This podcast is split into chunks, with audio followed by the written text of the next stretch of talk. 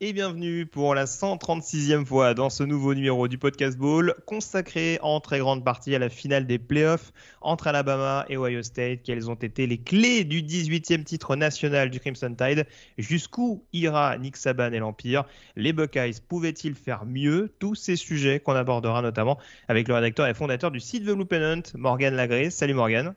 Salut Greg et salut notre invité mystère un, un des mystères qui devient de moins en moins, mais voilà, on, a la chance, je le disais la dernière fois, de, de pouvoir cette fois-ci euh, accorder nos calendriers. Donc Antoine Choly, euh, rédacteur, euh, chroniqueur désormais du coup de Blue Pennant, est avec nous. Salut Antoine. Salut Greg, salut Morgan. Salut et bonjour tout le monde. Tout à fait, bonjour tout le monde. Euh, et outre la finale, je ne l'ai pas précisé en introduction, on abordera bien entendu la draft, puisque j'en parlais. Euh, on va notamment dresser la liste des principaux prospects qui se sont déjà annoncés pour la NFL à quelques jours maintenant de la clôture des inscriptions. Et il y a du beau linge cette année, donc on tentera de savoir s'il s'agit pour le coup d'une bonne décision euh, pour les intéressés du jour. Et vous verrez qu'il y a notamment quelques postes où il y, a du, il y a des joueurs sympas qui vont arriver chez, chez, les professionnels dès la saison prochaine.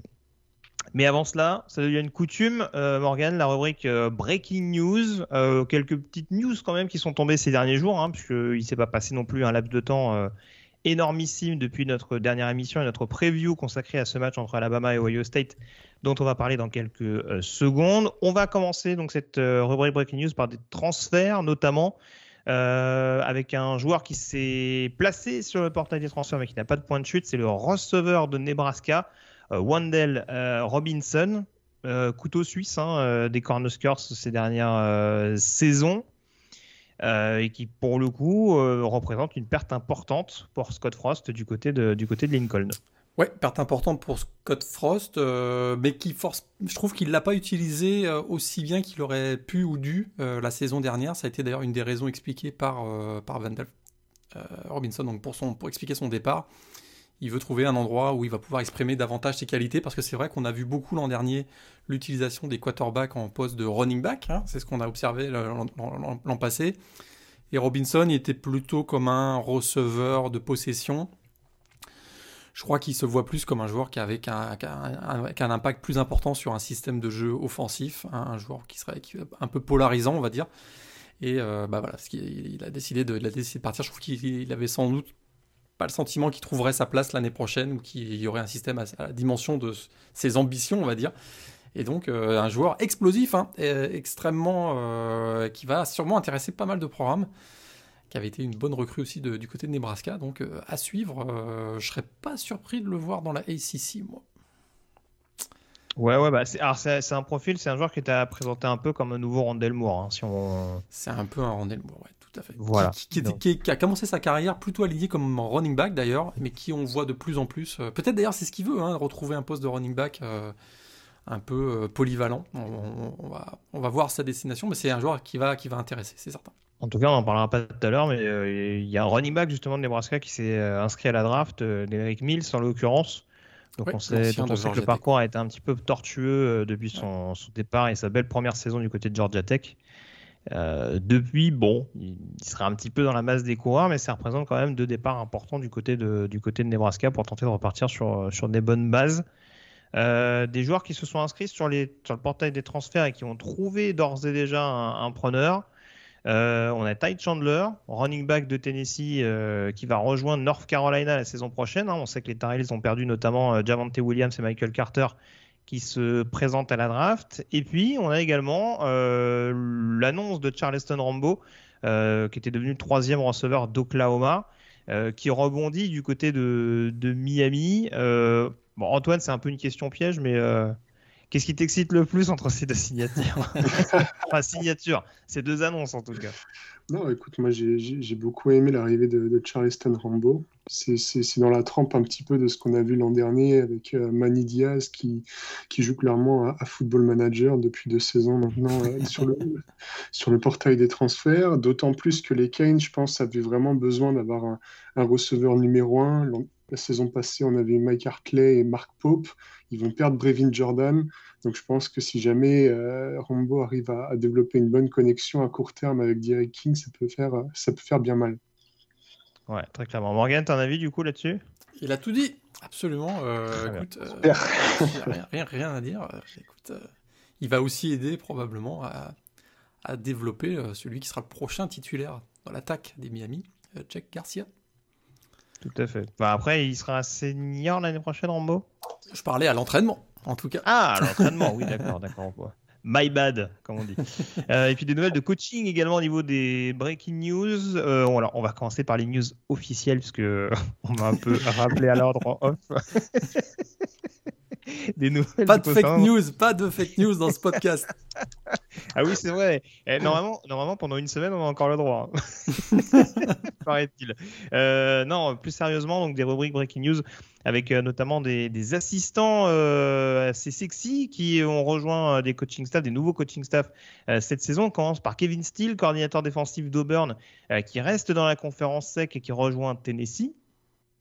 Mais alors celle-là, celle-là, elle me fait tout particulièrement plaisir, puisque euh, Rich Rodriguez, éminent coordinateur offensif, en tout cas éminent esprit offensif euh, de première division universitaire, rejoint euh, Louisiana Monroe pour revendre du rêve du côté des, du côté des Warhawks à partir de la, de la saison prochaine.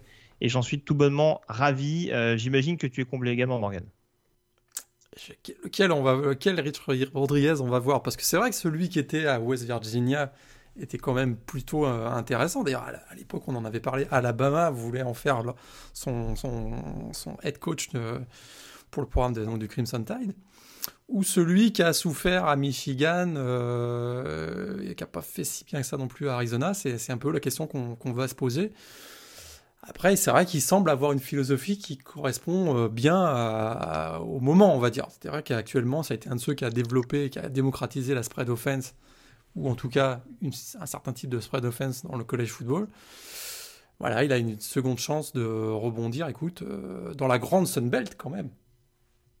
Oui, oui, tout à fait. Après, c'est vrai que c'est pas. C'est lui qui est à Ole Miss quand. Il était à Ole Miss, ouais. Il y a bah, l'année dernière. Quand il y a Chet Kelly. Bon, alors après, c'est vrai qu'il y avait du beau linge en receveur, mais. Euh... Ouais, donc à, voir. Euh, non, je, pense que c'était l'année dernière, non? L'année dernière, Ole Miss? C'est 2019. 2019, ouais. C'est que 2019 Ouais, ouais, ouais c'était plus proche que Chad Kelly. Ouais. Ah, d'accord. Ah, euh... c'était Arizona. C'était Arizona avant, oui, c'est vrai. vrai. Ouais. My bad. Donc, Décidément, que de conneries on appelle. Donc, euh, moi, je trouve, je trouve ça intéressant. C'est vrai qu'il y, a du boulot quand même à Louisiana Monroe, hein, parce qu'ils sortent d'une saison euh, très compliquée. Mais écoute, euh, à voir, hein, ça, peut être, ça peut être intéressant. Ça peut être intéressant. en tout cas, avec Terry Bowden et Rich Rodriguez, oui, ils, sortent, ils sortent les squelettes du placard, si tu me permets l'expression quand même. c'est ouais, sûr que on, ne nous vendra pas un vent de on, nous vendra pas un vent de jeunesse euh, du côté de vous non, c'est sûr. ah, l'aigle est un peu fripé. Ah Mais regarde, regarde ce qu'a fait Mac, euh, Mac, Brown du côté de UNC. Euh, c'est vrai. Hein L'expérience. Après, je... Après, je sais pas si Louisiana Monroe peut attirer autant de prospects intéressants que North Carolina. Voilà, je je pense que déjà, s'ils arrivent à choper un 3 étoiles, ce sera bien. Ah, mais regarde, Coastal Carolina, ils nous ont fait une fantastique saison de la semaine. Moi, je dis, laissons, laissons-leur la chance de réussir. Oh non, mais je, tu, tu, tu, tu, prêches un, tu prêches un convaincu. Euh, alors, c'est pas, c'est pas officiel, mais alors, j'ai envie de dire, on s'en fout. Euh, apparemment, il y a un nouveau coordinateur offensif qui risque d'arriver du côté d'Alabama. Ce nom vous dit peut-être quelque, vous dit peut-être quelque chose. Bill O'Brien. Euh, ancien head coach de Penn State, hein, qui était donc euh, tout récemment euh, head coach des, Houston Texans. il a passé combien? 7, saisons là-bas, j'ai un doute À peu près 7 saisons du côté de Houston en NFL. Et donc, il s'apprêterait à rebondir en, college football. pour essayer de redresser une attaque un peu à la peine cette année, celle d'Alabama. Qu'est-ce que tu en penses, Antoine? Est-ce que, est, que pour toi c'est une bonne pioche, Bill O'Brien? Déjà, je tenais à noter que j'ai vu effectivement la rumeur Bill O'Brien, mais que dans les contenders, j'avais aussi vu Adam Gaze. Oui, je ne sais, pas, sais pas comment Nick Saban fait son mercato, mais c'est assez, assez intéressant. Euh, moi, j'aurais tendance à dire que le contexte NFL, le contexte college football sont quand même assez différents, qu'il n'aura pas nécessairement les mêmes responsabilités, la même posture vis-à-vis des joueurs et vis-à-vis du reste du programme. Euh, peut-être le, point d'attention que j'ai quand même envie de, lever, c'est la cote de Bill O'Brien vis-à-vis des recrues 4 et 5 étoiles qui, ont, qui vont rejoindre Alabama pour ensuite aller à la draft NFL. Je ne sais pas nécessairement quel est le, signal qu'Alabama envoie euh, avec le recrutement de Bill O'Brien, même si en théorie, ça reste un, coach qui a beaucoup de bouteilles, euh, qui clairement sera, sera derrière Nick Saban. Donc je pense qu'il n'y aura pas nécessairement beaucoup de, beaucoup de boulettes. Et quand on voit un petit peu l'effectif d'Alabama, je me demande si, enfin, il faut, faut, vraiment être pas doué du tout pour, euh, pour faire chuter l'Empire de l'intérieur à lui tout seul. Donc je me fais pas trop de soucis. Oui, a priori avec Bryce Young, il y a quand même, euh, il y a quand même de quoi faire. Est-ce que, est-ce que Morgan, Nick Saban euh, cherchait un coach éventuellement euh, susceptible d'être entre deux jobs pour la prochaine finale de l'année prochaine? Peut-être, je sais pas. en tout cas, bah, a priori, il devrait rester un an, hein, comme tous ses prédécesseurs. C'est à peu près le rythme qu'on a connu ces dernières années. Oui, c'est sûr qu'il arrive avec un nom. C'est que ça a été quand même le coach de, de, Tom Brady chez les Patriots. Ça peut jouer ça un petit peu aussi pour faire attirer des pour attirer des prospects. Ils n'ont pas vraiment besoin de Bill O'Brien, de pardon de oui de Bill O'Brien pour attirer des, des, prospects. Je pense à Alabama en ce moment. Ça va être, ça peut être intéressant. Ça va être c'est pas la même philosophie que Steve Sarkisian. Hein. Je, je, je sais que les, hommes peuvent changer et il, peut, ça, il peut s'adapter. Euh, Nick Saban, on est le parfait exemple d'ailleurs. Hein. Pourtant, Antoine on va, dit que Brian avait de la bouteille. Hein. Pardon. Ok, ça va être ça. On va prévenir tout le monde. Ça va être des blagues là-dessus pour Steve Sarkisian à Texas toute la saison prochaine. Oh, ça va, si on peut en faire. Pardon, excuse-moi, je t'ai coupé. Mais, euh, mais écoute, je trouve il avait plutôt bien réussi du côté des, des Patriots. Ça s'est pas très bien passé euh, du côté des Texans. Plus sa gestion humaine, j'ai l'impression, de l'équipe que. Mm. Euh, oui, puis le fait de s'éparpiller beaucoup aussi. C'est vrai qu'avec euh, les nombreuses casquettes qu'il avait, ce serait clairement pas le cas du côté de Tuscaloosa. Là, avec un mandat clair, c'est pas quelqu'un, c'est pas quelqu'un que je qualifierais d'incompétent, par exemple. Quoi. Donc, donc je me dis pourquoi pas? Si Nick Saban doit avoir une très bonne idée en tête, c'est pas quelque chose qu'il a décidé comme ça euh, pendant une nuit. c'est quelqu'un qui, qui, a plutôt des qualités, qui a démontré quand même qu'il était même à Penn State. Hein, il avait quand même plutôt, euh, faut mm. rappeler, hein, là, pour le coup, sa gestion dans un super contexte. Et eh, voilà, pour le coup, sa gestion humaine avait été plutôt exemplaire parce qu'il reprenait une équipe et un programme qui était encore euh, dans le dans le poste euh, Paterno et ça s'était plutôt bien passé. Il avait quand même ramené des bonnes valeurs au sein du programme et ça s'était, même au niveau des résultats sur le terrain, ça avait été plutôt très positif alors que il y avait un risque hein, après le Paterno, que, après le, départ de Paterno, et on, se souvient du contexte, que le programme de PestNet explose complètement et pas du tout, il a tenu la maison. Peut-être que euh, Saban s'en souvient de ça, qu'il y a des choses qu'il a vues chez lui qui l'intéressent et euh, qu'il le voit, il se projette bien avec euh, Bill O'Brien comme coordinateur offensif l'année prochaine. Oui, oui, c'est un concept gagnant-gagnant. Hein. Et puis on sait que voilà, Saban, ça reste. Saban et Belichick sont très proches.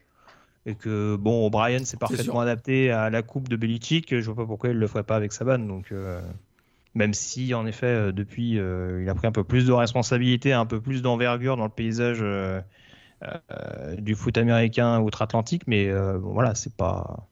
Je pense que voilà, encore une fois, il a tout à gagner, euh, que ce soit pour être courtisé par une équipe de college football, voire encore plus de, NFL la saison prochaine. Donc, mais, ça se tente. On mais, rappelle... mais j'ai dit, mais j'ai dit, ce sera. Je rectifie, Monsieur Lagré. Ce serait. C'est ce que j'allais dire. Attention, voilà. c'est rien d'officiel. Tout à fait. Mais apparemment, c'est quand même assez bien avancé en l'occurrence. Et c'est vrai, comme le disait Antoine, en effet, il y a toujours ce, ce nom d'Adam Gaze, en effet, qui, reste dans les tuyaux. Euh, même si, euh, même si soi-disant, il passe des interviews pour des, pour des, pour des, pour, rester être coach NFL. Donc, euh, à surveiller. en l'occurrence. On a fait le point du coup sur les breaking news. On peut dès à présent s'intéresser justement à Alabama et à cette finale nationale du côté de Miami entre le Crimson Tide et les Ohio State Buckeyes. C'est parti.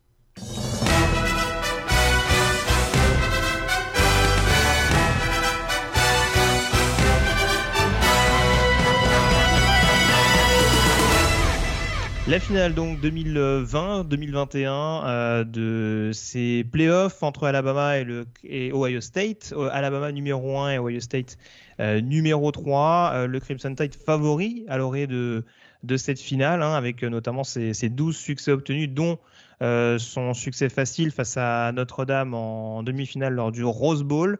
Ohio State, outsider, mais équipe qu'il fallait clairement pas prendre à la légère, de par justement le, leur succès euh, entre guillemets surprise, en tout cas euh, revanchard contre, Clemson lors du, Sugar Bowl.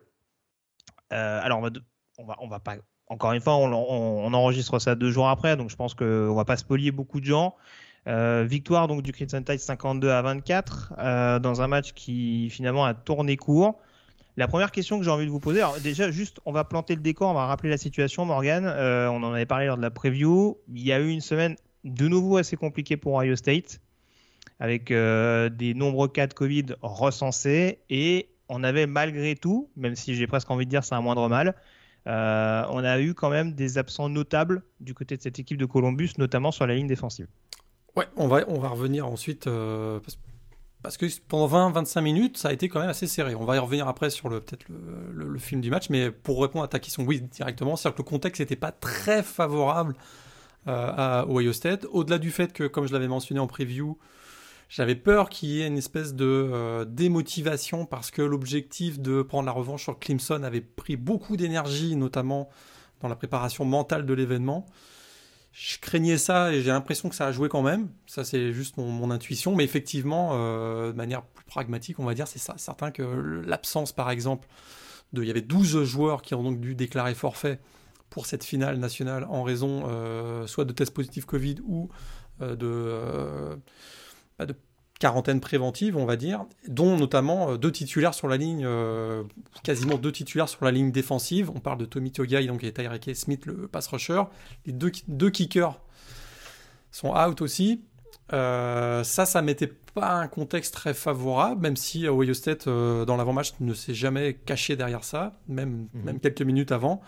Mais là arrive ensuite, euh, et on rappelle que Justin euh, Fields euh, était probablement diminué après sa blessure aux côtes subie contre Clemson lors du targeting là, de James Kalski. Et en cours de match, ben, premier drive, ils perdent très sermon. Et, pas, et assez peu de temps après, ou en début de deuxième mi-temps, je me souviens plus, ils perdent Wyatt Davis, qui est quand même un de leurs un des gros joueurs de ligne offensive. L'accumulation fait qu'à un moment donné, ils avaient besoin d'un break, ils avaient besoin d'un big play défensif, big play offensif, on va en reparler tout à l'heure, mais ça s'est pas produit et c'est vrai que ces absences-là ont pas forcément... À un moment donné, ça, joue sur le moral, quoi, je pense quand même. Ouais, euh, j'allais évoquer éventuellement le, retour du côté d'Alabama, euh, le retour surprise, hein, même si on avait parlé lors de la preview, mais on, va le développer lors du match. Mais en effet, ça n'a pas mis une super ambiance euh, d'emblée pour Ohio State, le fait d'avoir ces absents-là. Euh, alors, première question du coup que j'allais vous poser, qui a plus ou moins répondu Morgan. Il y a un score fleuve à l'arrivée. Euh, pourtant, on a quand même vu une, équipe d'Ohio State qui s'est accrochée un minimum. Combien de temps concrètement vous y avez cru à la possibilité d'avoir Ohio State capable de réaliser un, j'ai presque envie de dire, un deuxième upset de suite Antoine, ouais. non, pas tous en même temps.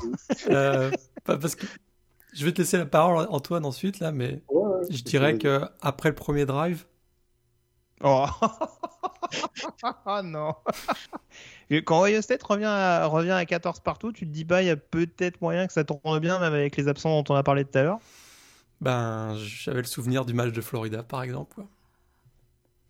Oui, H, ça, H, écoute, puis je veux pas trop trop parler, je vais aussi laisser la parole à Antoine, mais à, à chaque fois qu'ils ont eu besoin d'accélérer à Alabama, ils ont accéléré.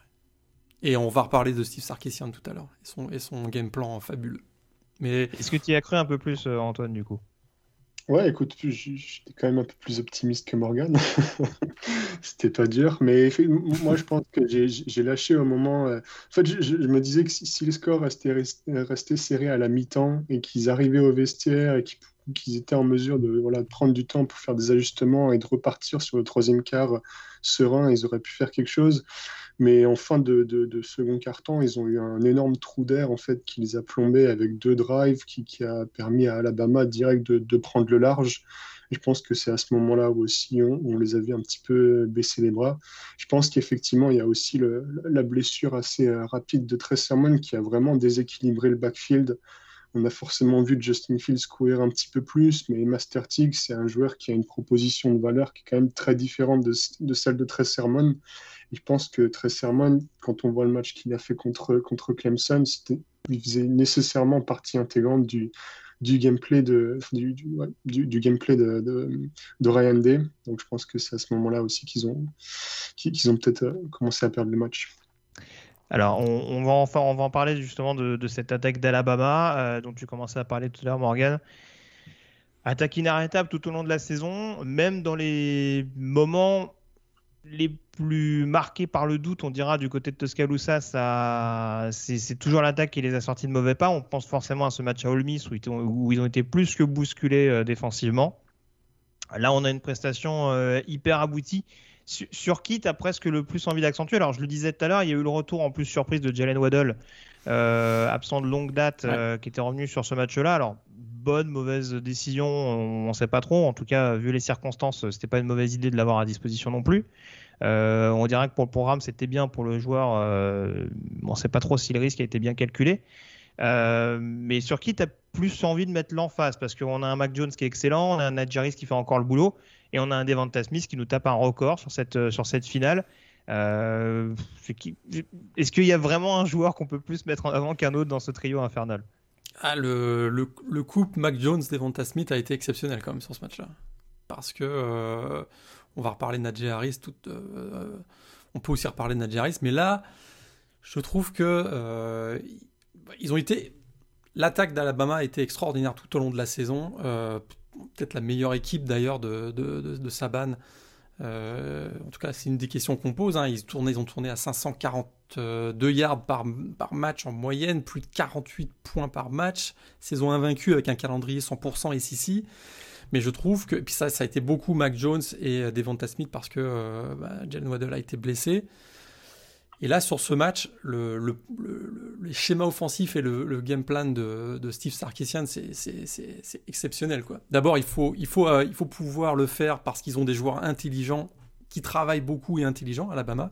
On le dit, mhm. on le, on le rappelle pas suffisamment, mais dans le recrutement, le profil euh, la capacité d'apprendre, de toujours vouloir grandir, et euh, ça c'est très très important dans le recrutement. C'est vrai qu'ils prennent des 4-5 étoiles, mais des fois ils disent non à, 4, à certains 4-5 étoiles parce qu'ils ne voient pas le, mindset, on va dire, ou la mentalité Alabama. Et là on voit qu'ils ont des joueurs capables, bah, dans une semaine, de s'adapter à un plan de jeu.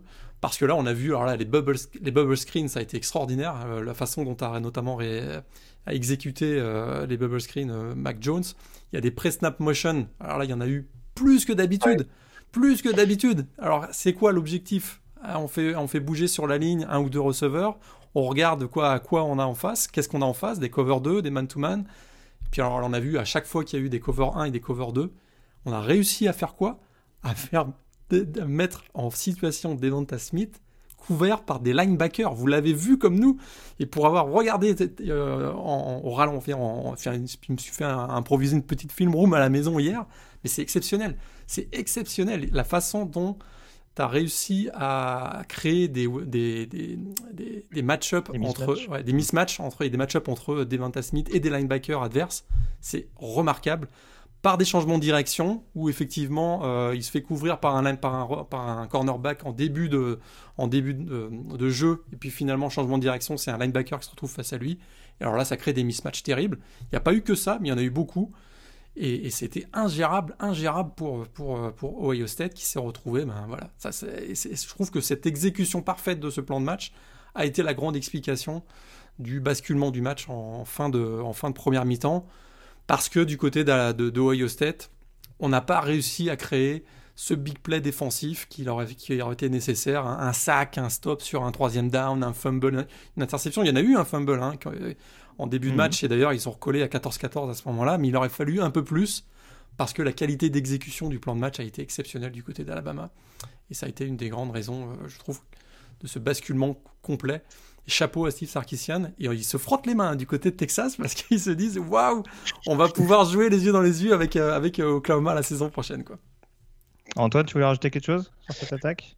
Ouais, non, effectivement, Morgan parlait de Film Room. Ce qui est intéressant, c'est qu'effectivement, celui qui a brillé peut-être plus que les autres, c'était Devonta Smith.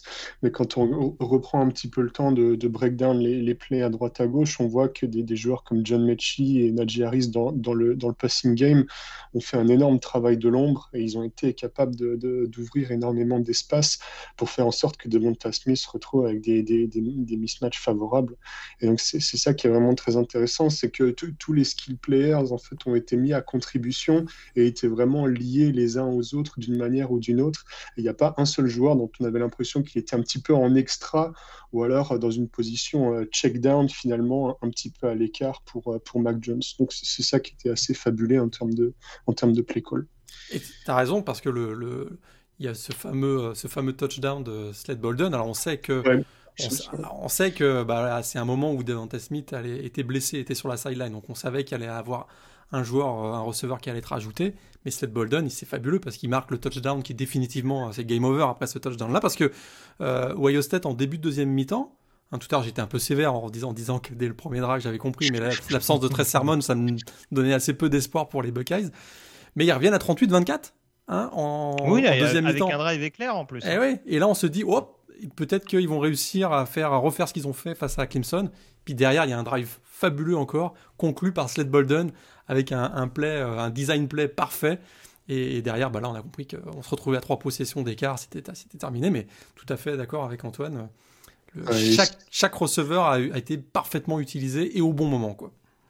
Ouais. Tu, parlais de bons moments, effectivement, c'est ça qui est fort, c'est qu'ils avaient un, plan sur l'ensemble du match, du premier au quatrième carton, ils ont également super bien géré le tempo, ils ont été capables d'accélérer et, de, reprendre de l'avance au moment où, euh, Ohio State euh, essayait de, bah, de, finalement de réduire le gap, et c'est, ça qui rend la, performance encore plus impressionnante, cet aspect contrôle euh, de, clock management, finalement.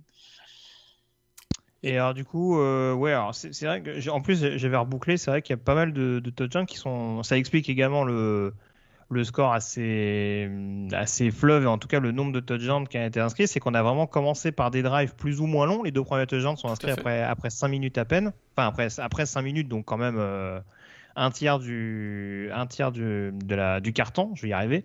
Et c'est vrai qu'après, ça a été la déferlante. C'est-à-dire que on a des drives de même pas 3 minutes, ça, ça, a vraiment enclenché euh, à toute vitesse. Et ce, même après l'absence de.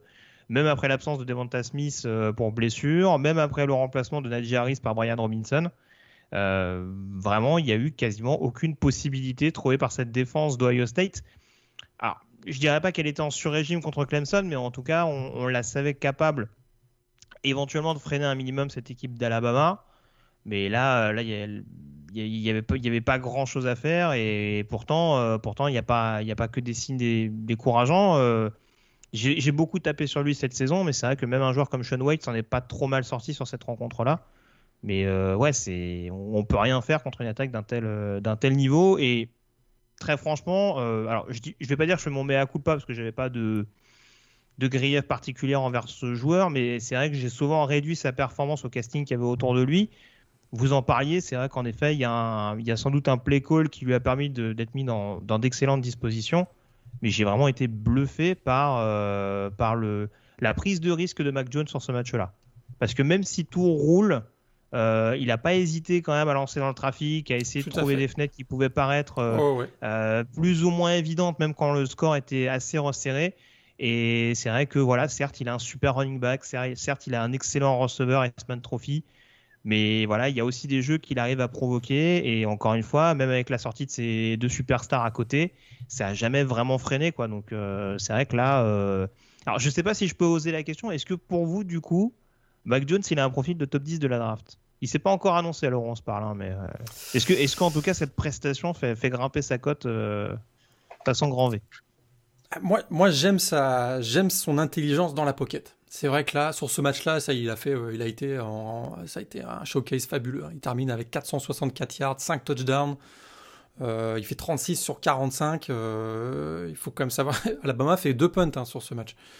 Ils sont, mm. ils sont sur, sur troisième down, ils sont fabuleux. Sur deuxième down, ils sont sur quatrième down, ils sont à 2 sur 2. Dont un sur l'avant-dernière série. Hein. Ouais. oui, en plus. Au passage. Donc, euh, je trouve, je trouve qu'il est vraiment dominant. Euh, sa connexion avec Devonta Smith a été fabuleuse. On on l'a pas dit, mais Devonta Smith fait 12 réceptions, 215 yards, 3 touchdowns en première mi-temps. Tout ça, ce sont des records de, de finale nationale.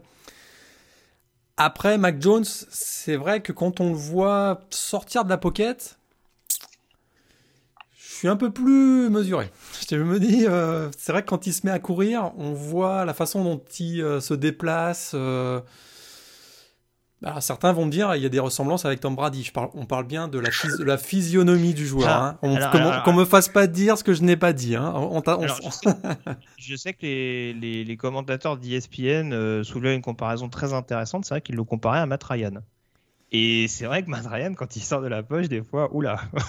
ouais, ouais, tout à fait. Bah, Mac Jones, c'est la même chose. On fait, on dit exactement, on dit oula, quoi. sauf que, sauf que là, est-ce que, euh, est-ce que face au gros gabarit de la NFL, il y aura pas oula boom euh, parce que Gris il va se faire frapper? Je suis un peu plus, euh, je m'interroge. C'est sûr que par contre je te rejoins complètement. Là, il m'a bluffé tout au long de la saison d'ailleurs. On, l'avait noté dans, certaines émissions du podcast. Euh, sa mécanique de passe et sa précision et sa, lecture et sa prise de décision, c'est bluffant. quoi.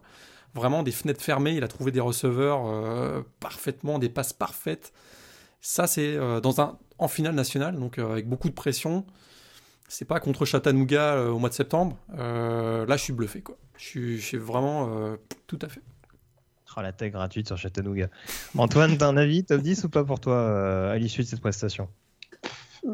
Top 10, écoute, je ne sais pas. Euh, pour compléter un petit peu Morgan, euh, moi j'aime beaucoup l'aspect mental en fait de, Mac Jones. C'est quand même un, quarterback qui est un vrai team player, qui est arrivé un petit peu euh, qui était un petit peu décrit en début de saison en se disant est-ce qu'on met le freshman 5 étoiles ou est-ce qu'on met Mac Jones euh, L'objectif, c'était de, dans, l'état d'esprit des, dans, l'esprit des experts, c'était d'avoir Mac Jones comme un quarterback euh, transition pendant un an. Et on voit que c'est vraiment un joueur qui s'est révélé, qui a quand même été très humble, qui a beaucoup travaillé, qui fait preuve de beaucoup d'intelligence, d'une super bonne lecture du jeu sur le terrain. Euh, donc je pense que honnêtement, c'est. Alors est-ce que c'est un top 10 Je ne suis pas sûr parce qu'il y a quand même euh, pas mal de quarterbacks intéressants dont on parlera peut-être plus tard dans le podcast euh, qui se présentent cette année. Maintenant, je pense que c'est clairement un, un, quarterback qui a un profil qui va intéresser des GM et des head coach intelligents. Voilà. Je, serais, serais pas surpris quand. Je, moi, je le vois, pour répondre à ta question, je le vois pas top 10. Euh, plutôt. Euh, je, me dis qu'en début de deuxième tour, il y a des équipes, j'en ai une ou deux en tête, qui pourraient se dire. Ah, tu vois même pas premier tour à l'heure actuelle Je, m'interroge. je, je pense qu'il a le talent d'un premier tour. Après, quand on regarde la dynamique un peu de la draft, je pense qu'il y en a qui vont se lâcher sur Trellens. Ils ont probablement tort, mais ça, c'est mon point de vue. Euh, je me dis, me dis, ça va peut-être faire reculer Mac Jones parce qu'il n'y a pas non plus euh, 10 postes ouverts de quarterback euh, l'année prochaine pour le au premier tour. Ça va peut-être le faire reculer un petit peu en fin de premier tour.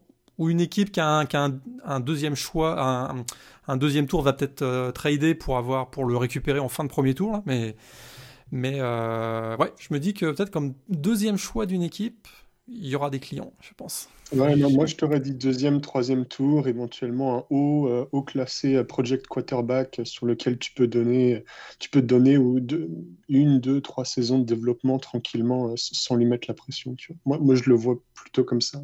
D'accord. je vais aller ouvrir mon frigo du coup, hein, parce que je vais manifestement Mais euh, toi, tu, le voyais plus. Toi, tu le voyais plus haut, Greg. Bah, alors, moi, je vais te dire, franchement, sur ce match-là, en tout cas, euh, je me dis qu'il y a quand même moyen qu'il soit peut-être, qu'il passe au moins, à mon sens, moi, je le mettais 5-6e quarterback du plateau. Euh, là, pour moi, une prestation comme ça, ça peut au moins le faire passer top 4 du poste. et, quand tu, sais que les trois premiers du poste on leur annonce quasiment le top 5. C'était c'était aussi le but de ma question. Après, euh, Ah oh, non, non. après les goûts et les couleurs. Je suis pas sûr qu'il y ait. euh, Je pense qu'il y aura 4 quarterbacks sortis au premier tour, pas plus. Je serais surpris qu'il y en ait plus. Hmm, je- bah, je- bon, on va voir. on va voir. Il y a encore, il y a encore hormis les trades, va hein. euh, Hormis les trades, hein. il peut y avoir des trades, comme je l'ai dit Oui, tout oui, à l'heure, des bien deuxième tours où on vient chercher un quarterback au premier tour, mais je. hmm, Alors, je vais pas faire une rubrique spéciale draft. Euh, J'en parlais tout à l'heure. Jalen Waddle, du coup, euh, bonne ou mauvaise idée? De la part. euh, alors, en- encore une fois, plus du joueur, parce que l'équipe, je pense qu'on va pas se priver d'avoir un joueur comme Jalen Waddle. Est-ce que le joueur a eu raison pour le coup de se présenter euh, quand on voit qu'il Il hein. était qu'il sortait en boitant quasiment sur, sa- sur chaque jeu? Bah, il démontre sa, sa force de caractère, il démontre son envie de participer à, à la réussite de son équipe. Ça, ça va marquer, ça va intéresser les scouts, c'est sûr. Après, euh, bon, est-ce qu'il y a une prise de risque? On sait que le, le scouting combine sera probablement annulé. euh, je- Oui, c'est ça. Et puis on va trafiquer les temps au Pro Day, de toute façon. trafiqué, il va faire 3, 3-8 au 40 dash, au 40, au 40 yards. Donc, euh, bon, bah, non, non, mais je pense. Je suis pas sûr que ça ce soit en sa défaveur, une prestation comme ça. Il a- il Après, a- tu vois, ouais. Tu- pour, pour le joueur, je pense que ça lui est pas nécessairement apporté. Après, honnêtement, quand tu es défensif, euh, coordinateur défensif euh, d'Ohio State et que tu vois Jalen Waddle rentrer, tu sais pas s'il est à 100% ou pas. Tu as juste à l'aligner sur trois plays et il peut te mettre le doute. Tu changes ton play call et, euh, par exemple, tu double team Jalen Waddle, ça crée un espace, etc. Donc, je pense qu'il y avait aussi un petit peu cette démarche euh, d'intox, surtout dans la manière dont, dont Nick Saban a, a communiqué sur Jalen Waddle, justement, les, les, les- les quelques jours qui ont euh, précédé la finale. Et puis t'as vu, hein, pour rebondir sur ce que tu dis, je pense que sur le premier drive, il l'utilise sur un slant euh, pour tout de suite dire attention, il est dans mon game plan aujourd'hui. Alors que c'était pas, alors que c'était pas forcément le cas. Mais, euh, mais effectivement, il crée le doute. Il crée le doute en l'insérant très rapidement dans le, dans, dans le jeu, en se disant attention, euh, il y a Devonta Smith, il y a John Mechie, puis j'ai Jalen Waddle, puis j'ai Jalil Billingsley, etc. Donc ça, ça a probablement joué. Mal- Malheureusement, il s'est un peu blessé. J'espère pour lui que euh, c'est pas une rechute euh, grave là, ce- sa blessure à la cheville, parce Mm. que effectivement, ben, on lui souhaite pas d'avoir de re- retomber dans une convalescence longue. Quoi. C'est sûr. Oui, non, c'est sûr, c'est sûr. Après, oui, c'est vrai que bon, des finales, on n'en joue pas. Mais même Ouais, quand on ça. passe par Alabama, des finales, on n'en joue pas tout le temps non Tout plus. à fait. donc, T'as euh, vu euh, Landon Dinkinson, ils l'ont fait jouer à deux minutes de la fin, un peu pour Oui. dire aussi, euh, bon, c'est pas, pas du tout le même cas parce qu'il n'a pas été un, il a pas eu un, rôle majeur dans le plan de match, mais pour lui dire, écoute, t'as participé à, à cette saison fabuleuse qui est invaincue encore une fois, donc on, on- on- on te fait jouer deux minutes de la fin, quoi. C'est sûr. Avant qu'on parle de Palpatine, euh, Morgan, est-ce que tu... tu voulais dire quelque chose sur Nadji Harris, je crois, non? Bah, Harris, on l'a, on l'a peut-être moins vu euh, sur la feuille de statistiques, mais il finit quand même avec trois touchdowns. Et, euh, et il a été encore ultimement précieux. C'est vrai qu'il a fait un peu le travail de l'ombre, gagner des petits yards pour euh, faire en sorte que la défense adverse euh, ben, reste en alerte sur les jeux au sol. hein. C'est vrai qu'il finit pas avec des statistiques énormes, des, voilà, il va gagner des petits gains, mais il en avait souvent sur beaucoup, 2-3 sur le dos. Et puis c'est, c'est cette capacité à trouver les espaces encore une fois confirmé par ce match. Et puis voilà, il va chercher après le premier contact. hein, c'est, incroyable. Quoi. Et ça, ça, pour le coup, les scouts NFL le savaient déjà. Ça, ça va intéresser beaucoup, beaucoup de franchises NFL.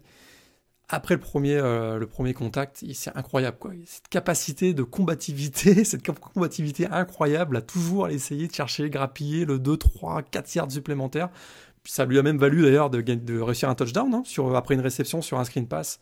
On voit qu'il a face à lui trois ou quatre défenseurs. Bah non, il réussit quand même à aller chercher. Puis en plus, c'est c'est- c'est saut euh, par-dessus les défenseurs aussi. On l'avait vu face à Alabama. Là, il l'a retenté encore sur le touchdown. Donc, je trouve, voilà, Il y a un moment où il prend une boîte de, il prend une boîte de Ah, Proctor et une tu demandes boîte, qui a le plus mal sur la Ouais, ça, ça, ça a été une des images de cette finale, effectivement. euh, il se prend une énorme boîte, puis il bouge pas. Quoi. Donc, euh, robustesse incroyable. Mais on lui a demandé en conférence de presse euh, d'après-match euh, est-ce qu'il avait trouvé ce match-là facile? Il a, il a rappelé qu'il en avait 2-3 sur le dos à chaque fois. Quoi. donc, euh, donc euh, chapeau à lui. C'est vrai qu'il est sur la, sur la feuille de stats, il est un peu moins. euh, on le voit moins que Mac Jones et euh, Devonta Smith, mais il a, été, il, a été, il a eu un poids énorme. Quoi. Ouais, vous noterez, vous noterez je, vais, je vais faire beaucoup de, de questions putaclic dans cette émission, mais j'ai pas osé le Nadia Harris, le Nadia Harris, match décevant ou pas. T'as un avis, Antoine, Non. particulièrement, ou on passe sur sa vanne On peut passer sur sa balle. Tout va bien. Bah oui, parce que du coup, on revient à mes questions pourries. Euh, alors, je, ne suis pas le premier à les sortir, hein, parce que euh, du coup, forcément, euh, Nick Saban qui marque l'histoire du college football avec, en devenant le, le, head coach avec le, plus de titres nationaux, son septième personnel, 6 avec Bama, 1 avec LSU, illégal au passage. Beer Bryant, qu'on avait déjà gagné 6 avec Alabama. Du coup, même si c'est pas les mêmes époques, on relance encore, encore et toujours la même question. Est-ce qu'on a affaire? Est-ce qu'on est en train de vivre, messieurs, à l'ère du meilleur coach de college football de l'histoire? Qu'est-ce que tu en penses, euh, Antoine? Tu veux pas laisser Morgan passer avant Ah, je sais pas. Ah, d'habitude, il n'y a que lui qui commence. Je me suis dit, je vais, je vais laisser Antoine là-dessus. Ne me remercie pas pour ce formidable cadeau. Morgan, dis-nous tout. Ouais, je crois que oui. Hein. Euh, d'abord, c'est plus de.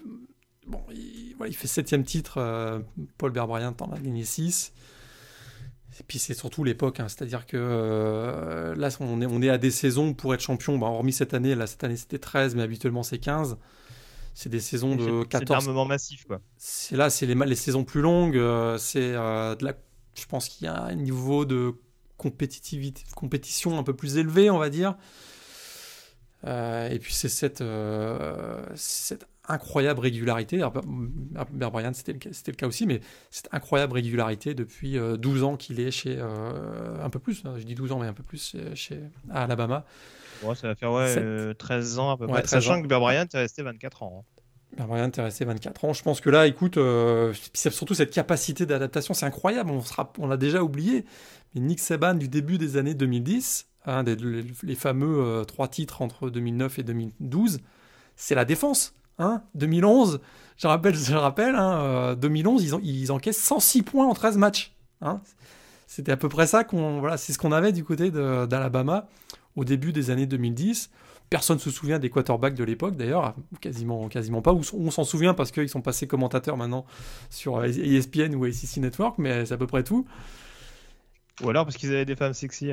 Ou parce qu'ils avaient des femmes sexy. Ouais, mais même, même là, on était presque plus. Euh, ouais. C'est vrai que la femme sexy, oui, euh, on, commençait à transiger vers l'attaque un peu, un peu plus. Euh. Mais, mais alors, ton, attaque contre Greg McElroy est quand même assez moche, hein, je veux dire. bon, c'est pas grave.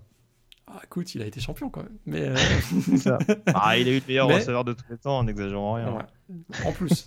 Tiens, en parlant de joueurs intelligents, il y en avait un, Julio Jones, c'était, ça c'était quelque chose aussi. Hein, donc, et, puis, et puis donc ensuite on a vu ben, voilà, la, la, mutation, la révolution, je ne sais pas comment on peut l'appeler, de Nick Saban 2014-2015, où là on, joue complètement à fond sur l'attaque.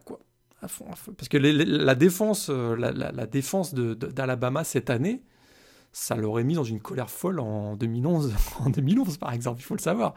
Alors que là maintenant, on voit bah, il accepte, il a complètement cette capacité d'adaptation à un changement de style de jeu, ben, il a embarqué complètement. Et puis heureusement, on voit qu'un coach comme Les Miles, par exemple, ben, ça, ça a tardé. On voit que ça, change un peu de côté de Kansas maintenant, mais il y a d'autres qui sont restés plus conservateurs. Et, ça, c'est fabuleux parce que cette titre s'explique aussi par cela.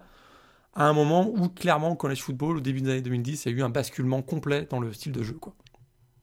Oui, très clairement, ça a été un des moteurs du, du changement de philosophie en effet de la conférence sec et, euh, de cette course à l'armement notamment des quarterbacks et, du jeu aérien euh, à outrance. Euh, Antoine, du coup, alors tu, ne commences pas. Est-ce que tu as quelque chose à rajouter par rapport à ce qu'a dit Morgan sur Nick Saban? Ouais, bah Morgan a pas mal parlé de, de l'aspect on-field, hein, mais on peut, on peut, aussi. Nick Saban, c'est quand même un joueur qui a, qui a des. Enfin, coach qui a des, décennies d'expérience de, dans, le monde du college football, qui connaissent euh, la manière dont, le recrutement a évolué, notamment euh, sur le bout des doigts, qui connaît vraiment euh, tous les différents cercles, et qui, je pense, a été capable de, construire une vraie institution, une vraie machine qui roule, qui est capable d'attirer des, des coachs, qui est capable d'attirer des joueurs, qui, qui a du succès sur le terrain pour gagner des titres, que ce soit au niveau individuel ou au niveau collectif, qui en plus de ça envoie énormément de joueurs à la draft. Et donc, tu, parlais un petit peu d'Empire, c'est vraiment effectivement euh, toute, cette, euh, toute cette galaxie en fait qu'il a réussi à construire et euh, sur tous les, on va dire, sur tous les pans un petit peu qui, gravitent autour d'un programme de college football, bah, il, est, à 100% sur, chaque jauge. C'est ça qui est très très fort. Il a vraiment une, vraie vision presque omnisciente de ce qu'on peut attendre d'un coach principal, je pense, de college football aujourd'hui. Oui, si, on, si on relance, si, comment dire, si on, si on élargit euh, on va dire le, cercle des coachs, euh, oui, c'est un, un Belichick bis, quoi. C'est un peu justement ce côté euh, à savoir absolument tout faire et, toujours savoir s'adapter en fonction de la situation qu'il demande. Et... voilà, Belichick, on l'a souvent targué d'être principalement un coach défensif, mais pourtant c'est lui qui a lancé la mode, notamment avec les tight end receivers, ce genre de choses, qui a, la mode des slot receivers façon Wes Welker. Donc voilà, c'est la marque des plus grands, très clairement. 69 ans, c'est vrai qu'on pourrait penser que c'est plus près de la fin que du début. On dit qu'il est en super forme physique. On rappelle qu'il a quand même défoncé la Covid en plus cette année. Hein on l'a oublié, mais il a été testé deux fois positif. Bon, c'est que le premier c'était un faux, positif, mais quand même. Et on commence à dire qu'il va coacher encore pendant pas mal de temps, parce qu'il est en excellente forme physique. Euh, à un moment donné, ça va le rattraper, c'est certain, mais j'avais mis euh, l'idée que peut-être il pourrait partir sur euh, une victoire euh, flamboyante comme celle qu'il a, qu'il a remportée face à Ohio State. Euh, ses déclarations d'après-match, je ne crois pas une seule seconde. Je pense qu'il est là pour rester pour un bon bout de temps. Quoi. Très, bah écoute, on va voir. Hein. De toute façon, dire qu'à l'époque, on nous disait Kirby Smart attend la place. le mec a eu le temps de coacher, de coacher 4 ans à Georgia et puis le gars il est toujours là. Il fait C'est bon, les gars, je suis bien, je peux encore rester quelques années. Ah on aurait euh, peut-être que Kirby Smart en prend sa retraite avant Nick Saban, ça, ça serait quand même quelque chose d'assez euh, d'assez original. Euh, on parle beaucoup d'Alabama et à raison forcément parce qu'ils ont marché sur cette finale. c'est quoi votre avis votre avis global sur cette prestation et sur cette saison globale d'Ohio State On en a un petit peu parlé en, amont de ce match. C'est vrai que bon, il y a des circonstances qui ont fait que, au final, Morgan, c'est vrai qu'on a beaucoup décrit Ohio State, peut-être un petit peu trop. Euh, est-ce que euh, voilà, c'est comment dire, ces, péripéties un peu de la saison Big Ten euh, liées bien entendu à la crise sanitaire, ça n'a pas donné un faux jugement sur cette équipe de Columbus? Ouais, ça a donné un faux jugement, absolument. On, rappelle, hein, et puis ça démontre quand même la capacité mentale de ces joueurs. C'est assez exceptionnel. On, souvent, on se plaint, on dit oh la saison. En tout cas, moi, je me suis jamais plaint, mais la saison n'est pas à la hauteur, c'est décevant, vite que ça se termine. Mais moi, je, me souviens, et on en a parlé parfois en off avec Antoine aussi, je sais qu'on en a parlé, mais les joueurs ont été confrontés à des, situations et des, circonstances assez extrêmes quand même pour des étudiants. Hein. on rappelle, ils sont enfermés dans leur, euh, dans leur, dans leur chambre à peu près H24, euh, hormis les entraînements, sortir pour les matchs. Hein. c'est le protocole qui l'impose et les universités l'imposent les cours en ligne, euh, on n'a aucune socialisation, etc. Ça, c'est le quotidien des joueurs à peu près depuis 4-5 mois. Il faut tenir le choc, loin de leur famille. On leur a dit que pas de Thanksgiving, pas de Noël, etc. Ça, c'est le, ça, c'est la vie des, étudiants athlètes dans l'équipe de l'équipe de football depuis 4-5 mois. On leur dit que la saison va être annulée, puis finalement, ça, va, ça va reprendre. Il y a les protocoles et des matchs annulés. Il faut quand même garder la concentration, la motivation, le, niveau, euh, le niveau athlétique pour, se dire ben là il y a un match la semaine prochaine, etc. Donc vraiment, c'est le cas de toutes les équipes, mais Ohio State a été euh, particulièrement brillant, notamment pour bien se préparer pour ce match face à Clemson. On retiendra que oui, ils ont été, euh, leur participation en finale a été controversée parce qu'un nombre de matchs moins important. On va pas refaire l'histoire. ils n'ont pas, démérité cette place en finale à la blague en off, j'ai dit que finalement Notre-Dame avait fait une meilleure, euh, offert une meilleure résistance à, Alabama que, que, Ohio State, mais bon, c'était plus la, blague qu'autre chose. Il n'y avait, avait, pas grand chose à faire hein, face à Alabama cette année, et Ohio State, euh, ben, a plutôt, a plutôt bien, a plutôt bien fait, euh, sur, surtout sur, ce match face à Clemson, quoi. Ouais. Antoine, tu voulais rajouter quelque chose? Non, non, tu, tu, tu parlais de circonstances, euh, effectivement, je pense que le, regret, c'est justement de ne pas avoir vu cette équipe euh, d'Ohio State à 100% finalement. Hein. Tu, parlais de, de, plus d'une dizaine d'absents, pas mal de joueurs covidisés, de coachs tout le long de la saison. on est en droit de se demander, euh, mince, à 100%, sachant que là, ils ont quand même réussi à battre euh, Clemson avec en plus un super très sermon. Euh, est-ce qu'ils auraient été en mesure d'apporter plus de résistance à Alabama dans, des conditions un petit peu plus, un petit peu plus favorables? Mais Après, pour autant, je pense que c'est quand même une équipe qui, qui, qui, nous a fait, qui nous a fait bien nous lever de nos canapés avec des joueurs comme Chris Olave et consorts qui ont quand même un super niveau et qui, clairement, au, bout du compte, euh, n'ont pas forcément volé cette place en finale. Et ouais, justement. Finir, ils recrutent, super bien. On a vu, il y a des, il y a des jeunes joueurs, la nouvelle génération arrive. Euh, c'est une équipe qui va être, euh, si on se projette un tout petit peu sur l'année 2021, on est, en supposant qu'elle se passe dans, des, un niveau de normalité un peu plus. Ok, bon. je te laisse, je te laisse, je te laisse poursuivre. Je te laisse poursuivre. non, alors, la question que j'allais poser, excuse-moi, je, je, voulais pas être aussi abrupt que ça, tu, tu m'envoies désolé. Il a pas de problème. Euh, non, non, j'allais dire, parce que c'est vrai que du côté d'Alabama, il va y avoir quand même pas mal de départs malgré tout. Euh, bah, Harris, euh, bon, qui est senior. Euh, Devonta Smith, il me semble que c'est déjà plus. Bah, il est senior aussi. Euh, Mike Jones, qui doit être junior, mais lui, en l'occurrence, a priori, c'est un secret de polichinelle. Il va y avoir quand même pas mal de joueurs susceptibles de partir, notamment dans cette attaque Tony Truante cette saison. Du côté d'Ohio State, il va y avoir quand même des départs non négligeables. Justin Fields, bon, on s'en doute. Euh, on sait que Sean Wade et Wyatt Davis étaient déjà annoncés pour la draft avant de revenir sur leur décision quand le, calendrier de la Big Ten a, été modifié.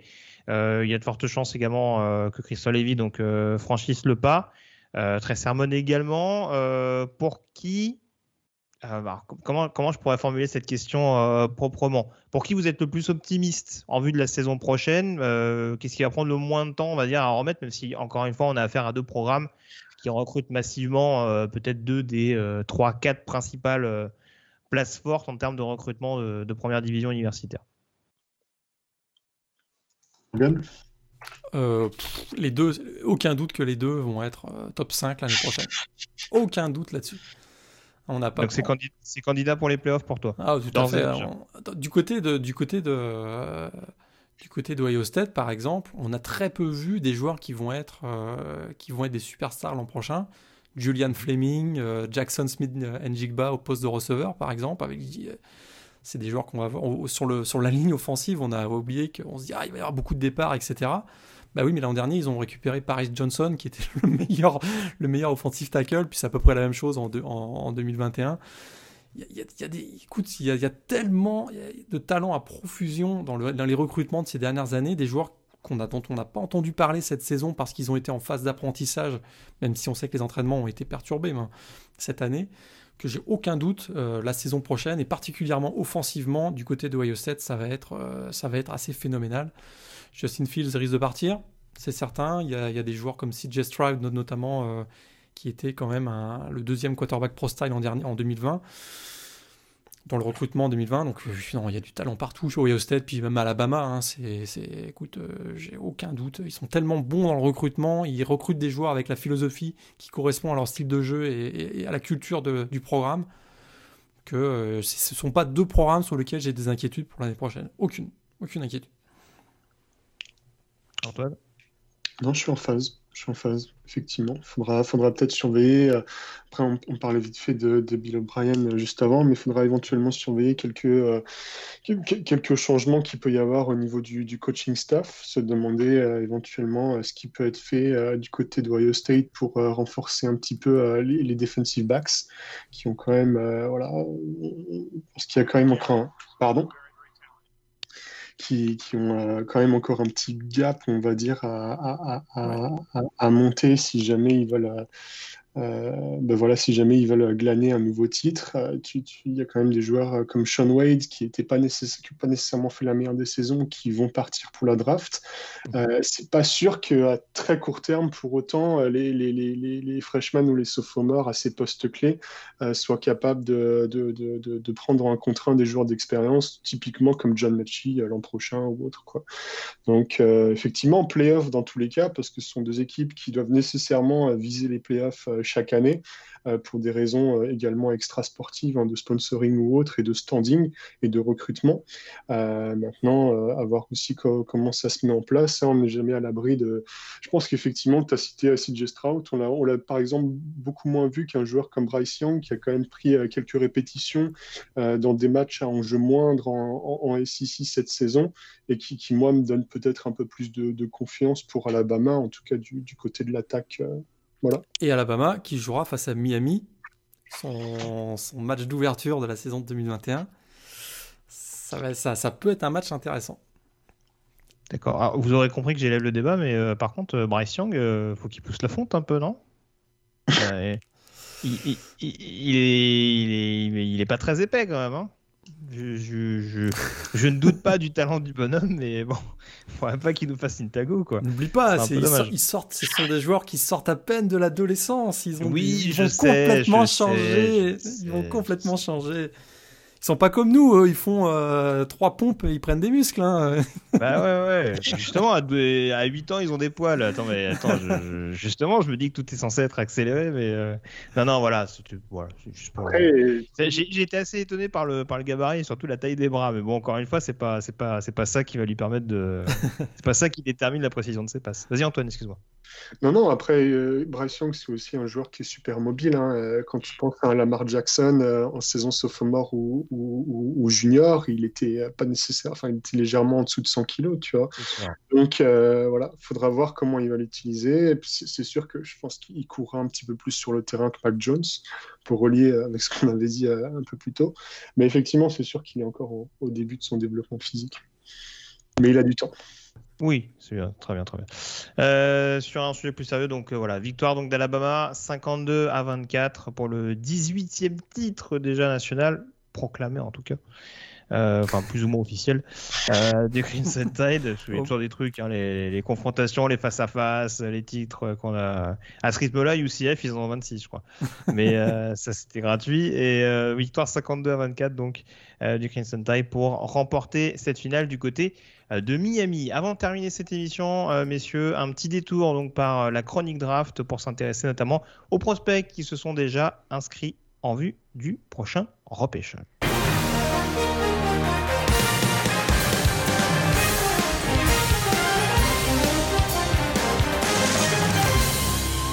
Et comme la saison passée, on va s'intéresser justement alors plutôt aux underclassmen, parce qu'on le rappelle, euh, cette année était un petit peu particulière. On en avait parlé, Morgan. C'est vrai qu'il y avait euh, notamment cette possibilité pour les joueurs qui participaient à la saison de pouvoir l'année prochaine revenir sans perdre une année d'éligibilité.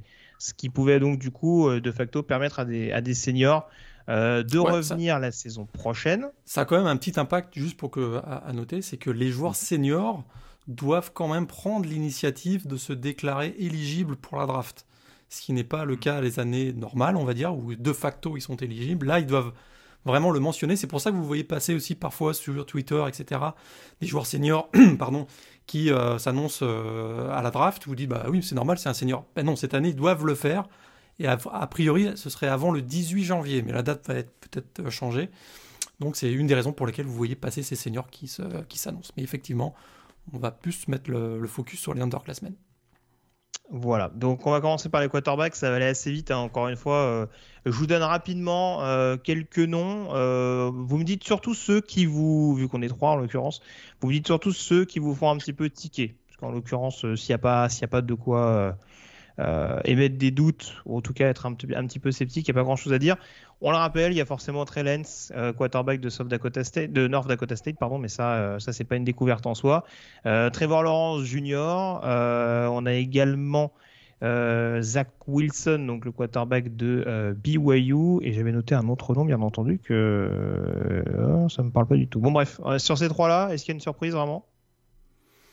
Je pense pas. Non, bon, on peut passer au running back, je crois. il, y a, quand même un plébiscite.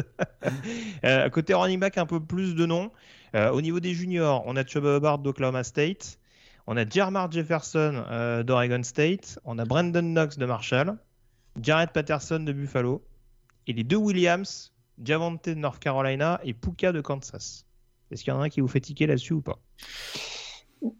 Moi, j'en ai un. Hein, euh, peut-être que vous en avez déjà parlé, mais euh, qu'est-ce qu'on fait de, Chuba Hubbard après cette, euh, après cette saison avec Oklahoma State? Il sortait d'une super saison 2019, vraie saison 2020 en, demi-teinte. sachant qu'il y avait la possibilité de, prendre une année de plus et sachant qu'il a clairement perdu du terrain au niveau de ses stocks de draft vis-à-vis de concurrents comme Najee Harris ou Travis Etienne par exemple, est-ce que c'est pas un petit peu précipité? Moi, je suis un peu perplexe là-dessus. Morgan, toi qui es le porte-parole officiel de Joe Bobard.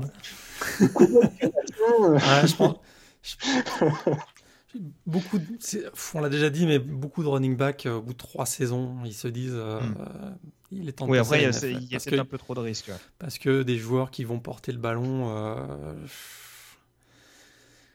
énormément, qui vont porter énormément le ballon euh, pendant leur carrière à NCS, ça les crame complètement pour la NFL peut-être aussi, se dit bon bah voilà. Je préfère être blessé à, 3 millions euh, par année que être blessé à 0 dollars quoi. Ah, c'est une façon de voir les choses, c'est sûr. C'est une, façon, surtout, une façon de voir les choses. Une surtout dans une défense avec des défenseurs aussi âpres qu'en Big 12, il vaut mieux se préserver. Ouais. Je pense que c'est une bonne décision. J'aurais bien aimé revoir euh, Germar Jefferson une saison de plus, je t'avoue. Ah, on est d'accord. Parce que euh, un joueur intéressant, cette année ils ont eu que 6 matchs ou 7 avec Oregon, avec Oregon State.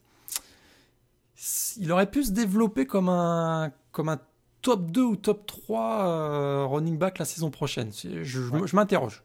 Mais, je pense que ça aurait été intéressant pour le joueur et pour le programme. Exactement. C'est une petite déception personnelle, on va dire aussi. Deux, deux sophomores, Kenny Gainwell, Javian Hawkins. Ça vous surprend ou pour le coup, euh, bon, euh, Gainwell c'est depuis le début de la saison. Hein. Hawkins c'est arrivé en cours. Moi, Gainwell, je pense que c'est un top 5 running back de la prochaine draft, donc je me dis ça, il a bien fait. Javian Hawkins, il a fait qu'une seule grosse saison, hein, celle de l'année dernière, celle de 2019. Bon. Très bien. Je peux passer au receveur du coup? Avec euh, pas mal de pas mal de juniors, pardon. Euh, donc on a Tutu Atwell de Louisville, Rashad Bateman de Minnesota, euh, Jamar Chase d'LSU, euh, et on a également, pop, pop, je retrouve ça, Tyrese Marshall d'LSU. Si on prend ces quatre-là, non, rien à dire. du coup, on peut passer à Anthony Schwartz, Auburn, Seth Williams, Auburn, Seiserat, Wake Forest, Amon Rassan Brown, USC, Elijah Moore, Ole Miss, Dax Milne, BYU. Moi, j'aurais bien aimé revoir Amon Saint Brown euh, une saison de plus. Je pense qu'en termes de développement personnel, peut-être qu'il a déjà atteint un seuil et je ne me fais pas de soucis, il va se faire drafter, hein, il n'y a, pas de souci. Mais j'aurais quand même bien aimé voir euh, son association avec Edan Slovis, euh, coaché par Graham Harrell, une saison de plus et sur une saison pleine avec une équipe de USC qui, qui, maintenant peut essayer de, regarder plus haut au niveau du classement. Je, trouve que c'est un petit peu dommage et voilà. Oui, je suis d'accord. Euh, je suis d'accord avec toi.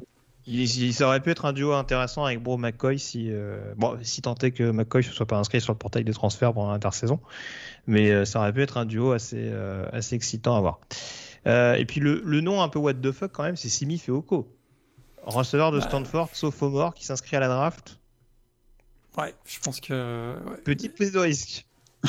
prise de risque, il y, a un peu d'incertitude au poste de quarterback la saison prochaine. On sait que Davis Mills est parti, hein, donc euh, mm. peut-être qu'il se dit. Euh, il se dit, je sais pas. C'est Jack West le backup? Euh, a, priori, a priori, oui. Je, je pense qu'ils ont recruté aussi cette année un, un quarterback prometteur, mais il y a quand même de l'incertitude. Quoi. Et ça, ça les hmm. receveurs, euh, l'incertitude, ils aiment pas. Moi, je t'avoue que Elijah Moore aussi, une saison supplémentaire. Je me demande s'il n'aurait pas pu être.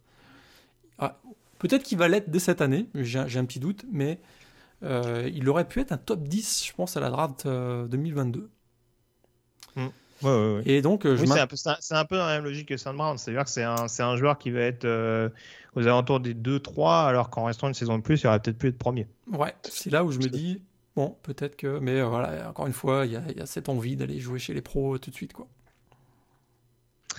C'est sûr, oui, surtout quand on voit ce que font les receveurs de Miss aujourd'hui en NFL, euh, il se dit le prochain, ce sera moi, les gars. Euh, les Tiden, bon, pas trop de surprises pour Kyle Pitts, Pat Fryermuth et, euh, et Brevin Jordan. Ouais, Alors, deux ends que, tu... deux tight que tu connais plutôt pas mal, euh, Morgan. Hunter Long de Boston College et Ouais. Tommy Tremble de Notre-Dame. Tous Trem-. Ouais, Tremble, là, ça m'a surpris. Je t'avoue que bon, c'est sûr qu'il y a Michael Mayer qui prend beaucoup de place et il risque d'en prendre encore plus l'année prochaine, mais euh, c'est un joueur avec un gros, gros potentiel et je, hmm, je me dis que peut-être il aurait été plus intelligent de sa part de se développer encore son, son intelligence de jeu et de se montrer un peu plus. Parce que même au niveau chiffres, Trumbull, Ah, ouais. il a, statistiquement parlant, il n'a pas le, le- le- le CV, quoi. Même si c'est un joueur super utile, euh, très bon bloqueur, etc. C'est ça qui est un peu dommage. Ouais, c'était un, un haut recrue, un haut prospect, un haut prospect au moment du, euh, du recrutement, mais il n'a pas confirmé. Et là, j'ai l'impression qu'il fait une transition un peu rapide. Euh, J'aurais aimé le voir un peu plus. Pas forcément au profit de Notre-Dame, mais juste pour son, sa projection sur la NFL. Je pense que ça aurait été assez intéressant de le voir un, peu plus. Quoi. Et l'autre, dont tu parlais, le Titan, c'était Hunter Long. Hunter Long. Ah ouais, Hunter Long, euh, je pense que. Euh, il pourrait surprendre à la draft, lui. Je pense aussi. Je serais pas surpris de le voir euh, beaucoup plus haut que ce qu'on peut imaginer. Oh, top 5. Ah, là, franchement, tu vas Ah, fort. pas, pas top, Je sais que t'aimes bien Boston College, mais quand même. pas top 5. euh, il prend de la place. hein. Dans, dans la, dans la red zone adverse, il va être intéressant. Pour les, les équipes qui, euh, qui jouent avec euh, des, des, des systèmes à 2-3 quarter- 2-3 tight end, il va être très intéressant. Tu sous-entends qu'il pousse plus la fonte que Bryce Young? Il- Entre autres. En tout, cas, ben, en tout cas, les résultats se voient plus. C'est ça. Bonne réponse. On passe au lamine intérieur. Euh, avec du coup pas mal de juniors qui se sont inscrits. Euh, bon, alors Creed Humphrey et alors Ali Javera Tucker qui s'était déjà annoncé en amont avant de revenir sur sa décision. Ça, c'est pas une sensation en soi. Euh, par contre, alors on a Jack Anderson, le centre de Texas Tech, Trey Hill, centre de Georgia, et Drew Dolman, centre de Stanford. Est-ce que ça vous inspire quelque chose déjà? Trail, euh, ça aurait- lui aussi, je trouve qu'il aurait pu. euh, je suis pas sûr qu'il soit, euh, qu'il sorte si haut que ça cette année. Et j'ai l'impression que ça aurait pu être euh, plutôt à son avantage de revenir à une saison de plus. Mais bon, Moi, je suis très étonné par Dolman parce que je pense qu'une année de plus, euh, c'est quand même un, un intérieur qui commence à avoir une belle cote du côté de Stanford. Euh, je pense qu'il aurait peut-être pu rester un an ouais, plus. Je, je je pense qu'il y a beaucoup de joueurs euh, offensifs du côté Stanford qui se posent des questions. quoi. Ouais, oui, c'est ça, oui. Et Ils font faire un conciliabule avec Feoko et les autres. Antoine, il n'y a pas de nom particulièrement qui te. Si, si, tu as parlé de Trail, moi je pense, je vois le côté de Georgia et j'imagine Georgia l'an prochain revanchard avec JT Daniels qui va revenir. C'est peut-être dommage de perdre euh, une valeur sûre au poste de, de center qui aurait en plus euh, du niveau personnel pu bénéficier euh, d'un peu plus d'une année d'expérience en plus. Quoi. C'est sûr. Euh, on termine avec l'attaque. Euh, Penny c'est pas une surprise. Euh, joueur junior d'Oregon, c'était déjà annoncé. Euh, Jalen Mayfield également, le sophomore, qui s'était déjà annoncé euh, avant de revenir euh, finalement à Michigan, mais qui ira bien en NFL. Samuel Cosmi, pas de surprise non plus. Je peux même rajouter Christian Darisso qui commence à grimper très très vite dans les boards NFL. Trois noms du coup des underclassmen. On a Adrianili, tackle de Oklahoma, euh, Brady Christensen de BYU et ça c'est tout neuf, Jackson Carman de Clemson. ouais, a- Si ça vous dit rien, on enchaîne. hein. Il n'y Moi, a aucun pas- des trois où je me, où je me dis, euh, bon, ouais, je pense qu'ils ont, ils sont, ils sont, ils sont matures pour aller dans la NFL. Quoi. Ouais, moi j'avoue. Carman, euh, je sais pas si il aurait eu tout intérêt à. Mais bon, je sais pas. Il, a pas... il sort pas d'une mauvaise saison, mais euh, ouais, je pense que dans une classe de tackle qui a l'air quand même un peu armée, Ouais. je sais pas si c'est celui qui va se- le plus se distinguer dans le processus draft. Ouais. Au niveau stats, lui, euh, c'est- bien d'avoir protégé Trevor Lawrence. hein, parce, que je, Oui, oui, bah oui, bien sûr. parce que je pense qu'il est, euh, il a fait zéro sac cette année accordé. L'année prochaine, avec DJ Ugalele, je suis pas sûr que ce soit le cas parce que c'est pas le même type de joueur. Et bon, peut-être qu'il joue là-dessus. Je dis, je m'avance un peu, mais peut-être qu'il joue, il joue sur cet aspect-là. Il sort d'une bonne saison quand même, Carman, je trouve. Donc, euh, Oui, oui, non, je- encore une fois, c'est pas. C'est pas, c'est pas remettre en cause le rendement de l'homme voiture, euh, loin de là. Antoine, on peut passer aux défenseurs Vas-y, fonce. Ok, euh, donc les edge rushers pour commencer, euh, donc on a des noms euh, qui sont pas très surprenants. Joseph Osai qui s'est désormais annoncé, Aziz Ojuleri, sophomore. Alors ça peut poser question même si c'est un joueur qui commence à avoir une belle cote. On a Joe Tryon de Washington, Grégory Rousseau, sophomore également, mais lui qui s'était déjà annoncé dès le début de la saison. donc pas trop de surprises là-dedans dans ce petit lot. Oh, Ojulari, moi je pense qu'il aurait dû revenir une saison de plus là. Ah pour le coup, pour le coup, ça aurait pu avec, le départ en plus de c'est Jermaine Johnson, je crois qu'il part la saison prochaine. Ça va faire beaucoup sur le pass rush, hein, même si euh, il recrute à tour de bras. Euh, Georgia, c'est bon. Il y a toujours le, il y a toujours le, le fantasme, euh, toute proportion gardée, hein, mais Chase Young, etc. Et je pense qu'il aurait pu être vraiment dominant, dominant la saison prochaine, quoi. Hmm. Au niveau du pass rush. Et il sort, il est dans un gros programme où il il n'aura pas que des doubles couvertures euh, parce qu'il y a tellement de talent sur la ligne que même si lui il, joue, il peut jouer euh, aussi euh, edge rusher, edge rusher au poste de linebacker. Donc bon, je trouve que voilà, il aurait pu vraiment avoir une saison énorme en, 2021. Et, et puis là, ouais, il est redshirt mort, hein, ce que tu disais. Ouais, ouais, c'est ça. Ouais. donc ça fait trois saisons. Oui, mais je trouve que ça fait deux saisons ou une saison et demie, on va dire, de grosses performances. Ouais, je me dis que lui, il aurait pu être vraiment énorme à la draft 2022, euh, vu ce qu'on a vu euh, cette année. Quoi. Ouais, Redshirt sophomore comme Grégory Rousseau et comme Jason Owie, également de Penn State, qui s'est annoncé. Euh, ça, je sais pas trop. Mais il y a une liste un peu what the fuck. Hein. Je sais pas ce que t'en penses, Antoine, mais bah, moi, moi j'ai noté. Alors, au-delà de Jason Owie, donc sophomore, Chris Rum, junior de Duke, Joshua Kendo, junior de Florida State. Wyatt Hubert Jr. de Kansas State. Là, j'avoue, je suis un peu mitigé. C'est toujours pour moi la question. Il est sans voix. On l'a laissé sans voix. non, non, non. Euh, écoute, moi, en poste de defensive end, j'avais noté quoi euh, Giant Phillips, il est dans ta liste ou pas? Oui, junior. Oui, moi, c'est ce que j'avais noté. Euh, perdre euh, mon Grégory Rousseau qui avait opt-out. Giant Phillips, j'aurais bien aimé le voir une, saison de plus, je t'avoue, à Miami.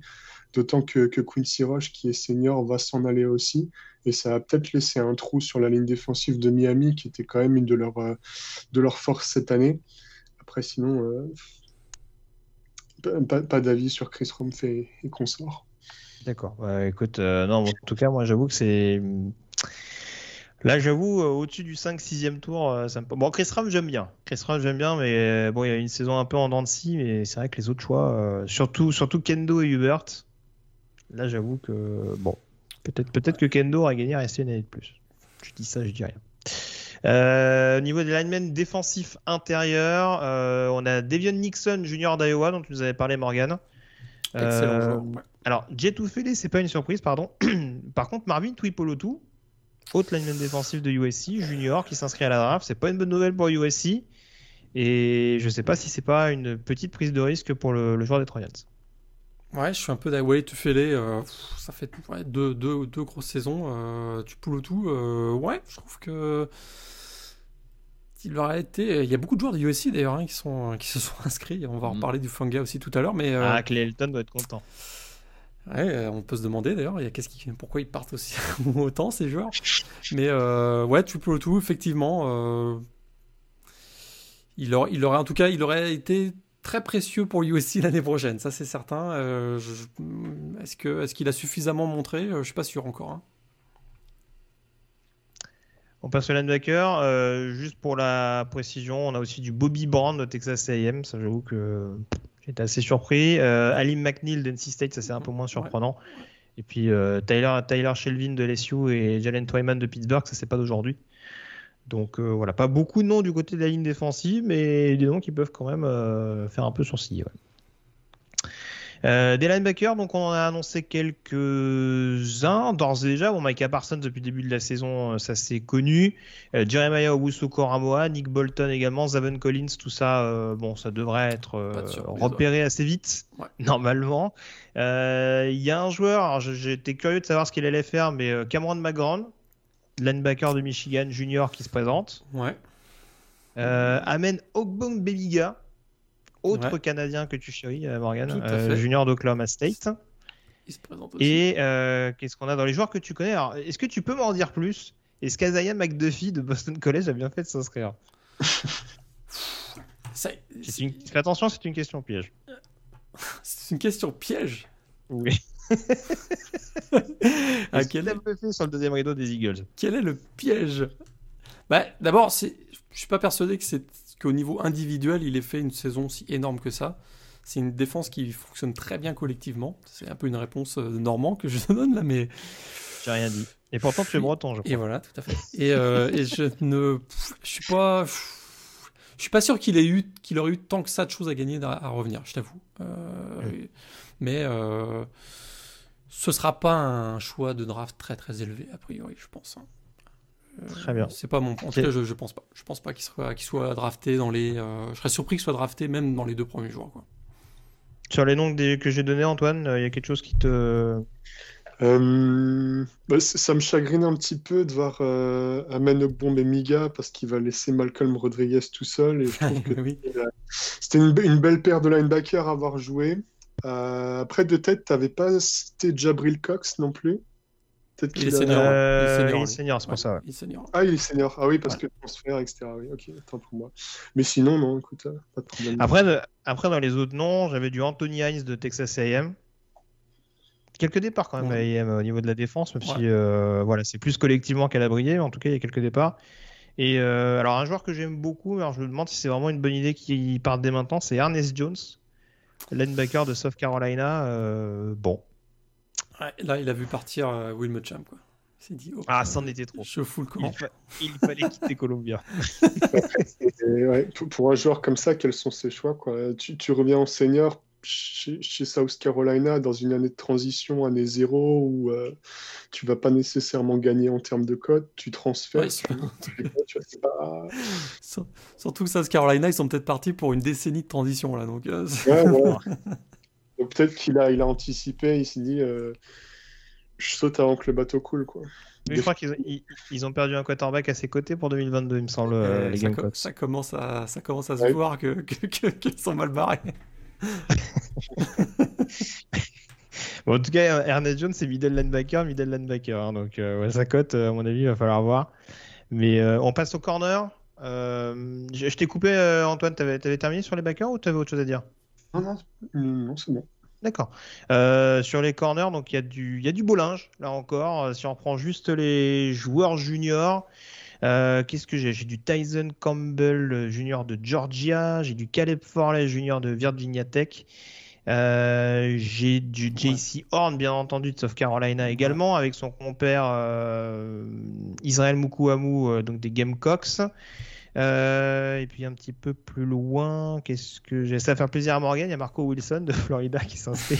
Et j'ai pas cité Eric Stokes et Asante Samuel Jr. en passage. Il n'y a pas un petit de, de- de Minnesota là, qui ferait plaisir à Morgan aussi Ouais, Benjamin. qui était, Alors, il était- euh, oui, alors- Junior, Redshirt Junior. ouais. Ouais, ouais. Bah, en, en l'occurrence, c'était c'était safety, mais je l'avais pas dans ma liste, donc je fais bien de le préciser. Mais euh, oui, en effet, euh, Benjamin Saint-Just euh, qui s'est inscrit de son côté.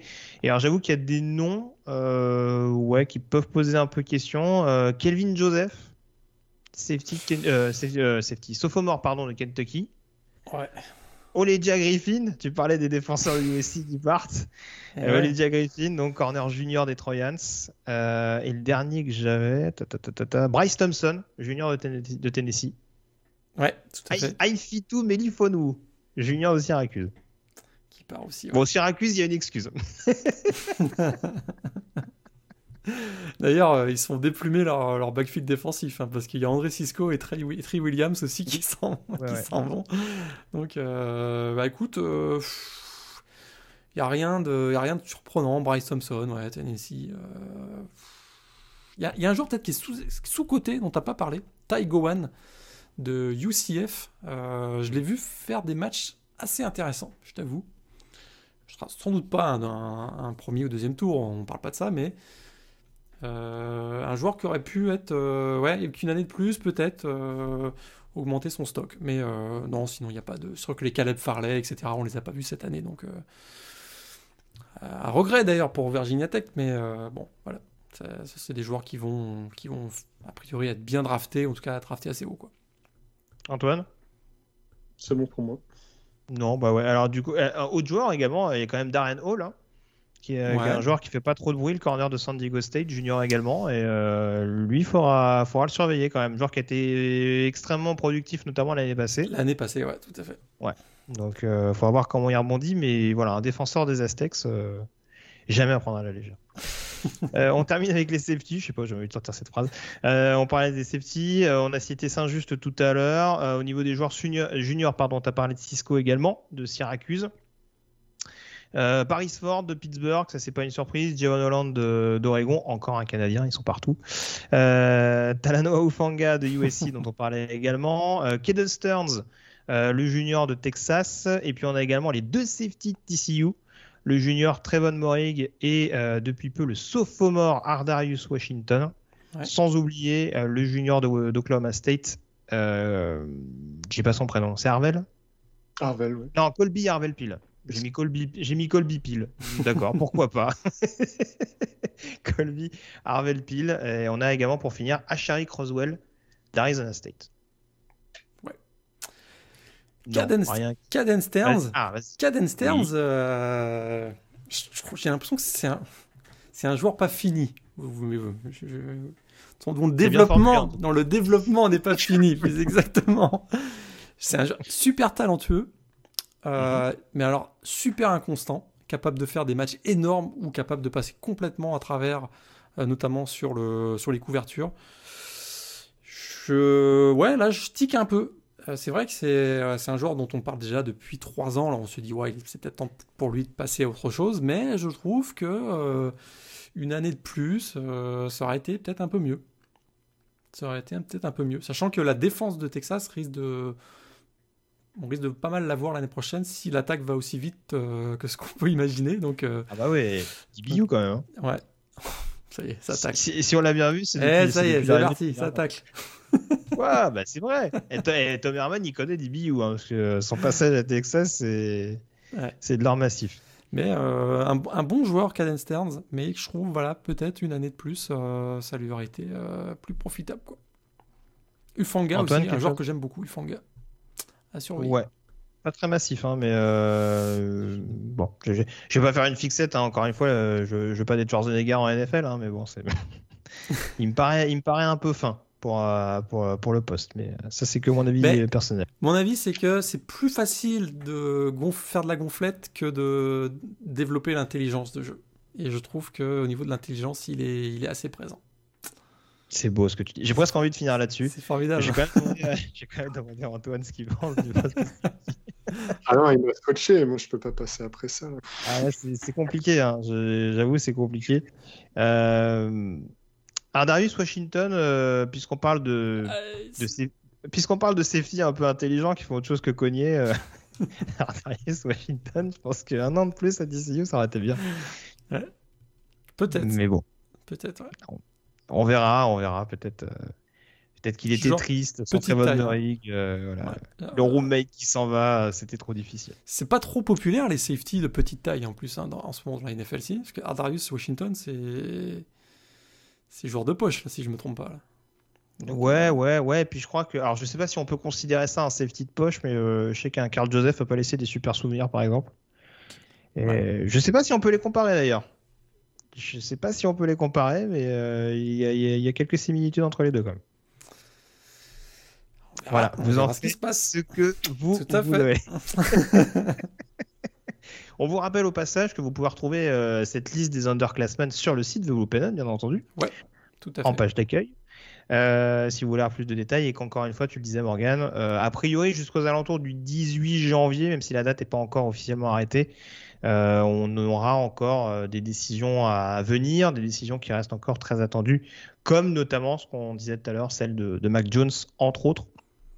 Euh, celle qui fait encore un brin de mystère, même si, Ah, bon, a priori. euh, Justin Fields aussi hein, si je me trompe pas il a pas annoncé. Ouais, oui, je- oui, mais bon, ce serait quand même très étonnant de le voir revenir l'année prochaine. Voilà. Ah. Mais, mais, pour le coup, on fait pas, parce que sinon ça aurait été encore plus long.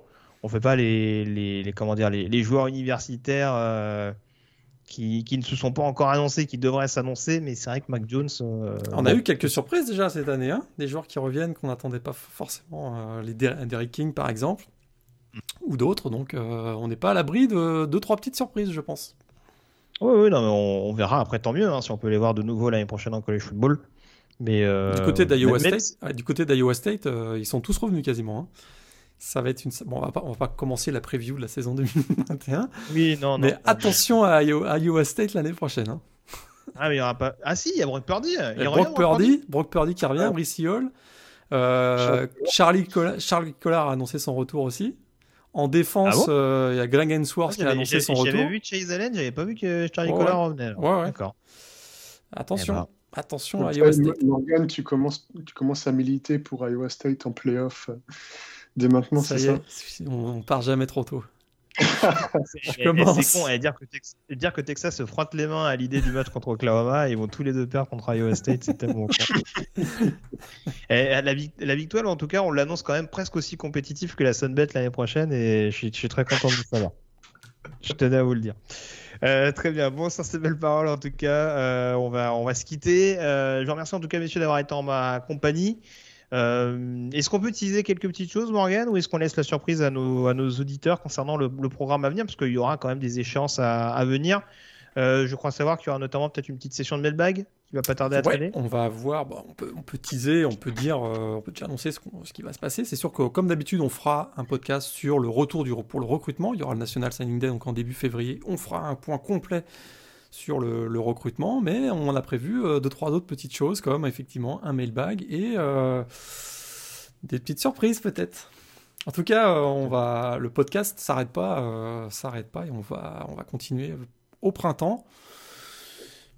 Je sais pas, il y a une saison d'FCS, qui commence bientôt, par exemple. Oui, pareil, pareil.